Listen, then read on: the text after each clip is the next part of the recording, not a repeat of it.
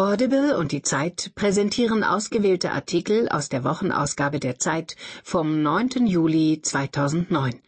Hören Sie in dieser Ausgabe Deutschland sucht die Supernull.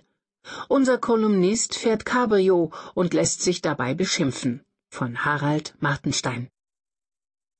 Ich habe einen Traum. Morton Harket.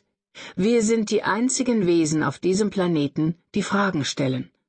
Aufgezeichnet von Jörg Böckem. Ein Neustart, keine neue Weltordnung. Amerikaner und Russen kommen ins Gespräch. Mehr nicht. Von Josef Joffe. Gerechtigkeit für die SPD. Den Genossen droht bei der Wahl ein Debakel. Das haben sie nicht verdient. Eine Ehrenrettung. Von Matthias Geis. Männer und Maschinen. Sie tritt an im Namen der Jugend und des Fortschritts. Ein Besuch bei der Piratenpartei. Von Susanne Gaschke. Eiszeit muss sein. Auch wenn er lieber Entspannungspolitik machen würde. Der Westen sollte das iranische Regime isolieren und im Rest der Welt dafür Verbündete gewinnen. Von Navid Kermani. Doppeltes Versagen. Der erneute Zwischenfall im Atomkraftwerk Krümmel zeigt, der Betreiber Vattenfall ist nur begrenzt lernfähig. Von Kerstin Bund und Anna Maron. Nicht zu fassen. Missmanagement und Aufsichtsversagen sind legal. Wegen Fehlspekulationen können Banker vor Strafgerichten nicht belangt werden. Von Rüdiger Jungblut. Schönheit unter der Gürtellinie.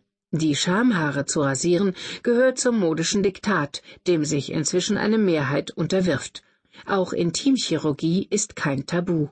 Ein nicht ungefährlicher Trend und seine Ursachen. Von Josefina Meyer und Achim Wüsthof. Stimmt's? Sparsame Suche. Stefan Papke aus Hamburg fragt, braucht eine Google-Suche so viel Strom wie eine 60 Watt Birne pro Stunde? Christoph Drösser antwortet.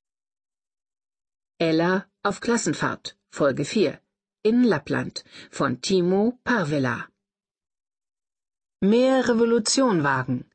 Wenn schon Denkmal, dann für die friedlichen Revolutionäre. Doch der neue Wettbewerb zwingt leider wieder Einheit und Freiheit zusammen. Von Evelyn Finger. Europawitz auf Schienen fährt ein türkischer Zug mit bulgarischem Lokführer und deutschen Passagieren nach Rumänien, unterwegs mit dem Theaterprojekt Orient Express von Peter Kümmel.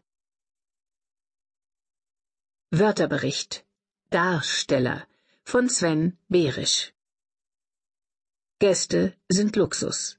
Leere Betten im Adlon, geschlossene Gourmet-Restaurants und eine Staatsbürgerschaft für Heiligendamm. Die Krise bringt ans Licht, was in der Fünf-Sterne-Hotellerie seit langem schiefläuft. Von Thomas Niederberghaus. Die Chefin. Die Schülerin Romina Lukas führt für einen Tag eine Reinigungsfirma und erfährt, was Unternehmerinnen können müssen. Von Linda Tuttmann. Die Zeit. Höre die Zeit. Genieße die Zeit. Nicht zu fassen. Missmanagement und Aufsichtsversagen sind legal. Wegen Fehlspekulationen können Banker vor Strafgerichten nicht belangt werden. Von Rüdiger Jungblut. Die Zeitausgabe 29 vom 9.7.2009.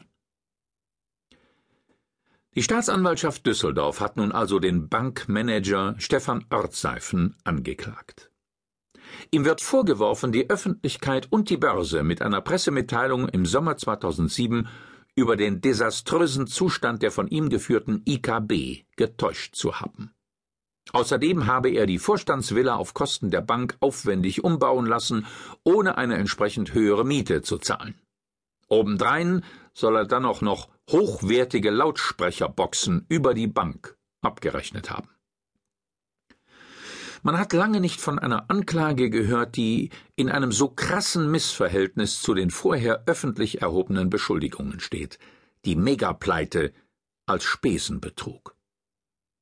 Ortseifen war Vorstandschef der Skandalbank IKB, die 2007 zusammengekracht wäre, wenn nicht andere Banken und der Bund sie mit rund 10 Milliarden Euro gerettet hätten. Dem Institut waren riskante Geschäfte mit verbrieften amerikanischen Hypothekenkrediten zum Verhängnis geworden. Vor Gericht werden diese Deals aber gar nicht aufgerollt werden. Für den Milliardenschaden, den sie zu verantworten haben, müssen sich Ortseifen und seine Vorstandskollegen nicht verantworten. Das ist anstößig. Man kann gegenwärtig den Eindruck gewinnen, die Justiz meine es besonders gut mit jener Berufsgruppe, für die andere das Wort Bankster entdeckt haben. Das Landgericht Frankfurt hat entschieden, dass die staatliche Förderbank KfW weiterhin hohe Gehälter an die früheren Vorstände Peter Fleischer und Detlef Leinberger zahlen muss. Dabei waren die Manager nach einer Überweisung von 300 Millionen Dollar an die Pleitebank Lehman Brothers im September 2008 fristlos entlassen worden. Ob sie etwas falsch gemacht haben, ist für das Gericht aber noch nicht geklärt. Und so gelten die Arbeitsverträge der Herren weiter. Es scheint, als ginge man in den USA weniger rücksichtsvoll mit den neuerdings sogenannten Kapitalverbrechern um. Der Finanzjongleur Bernhard Madoff wurde vergangene Woche nach einem kurzen Prozess zu beeindruckenden 150 Jahren Gefängnis verurteilt.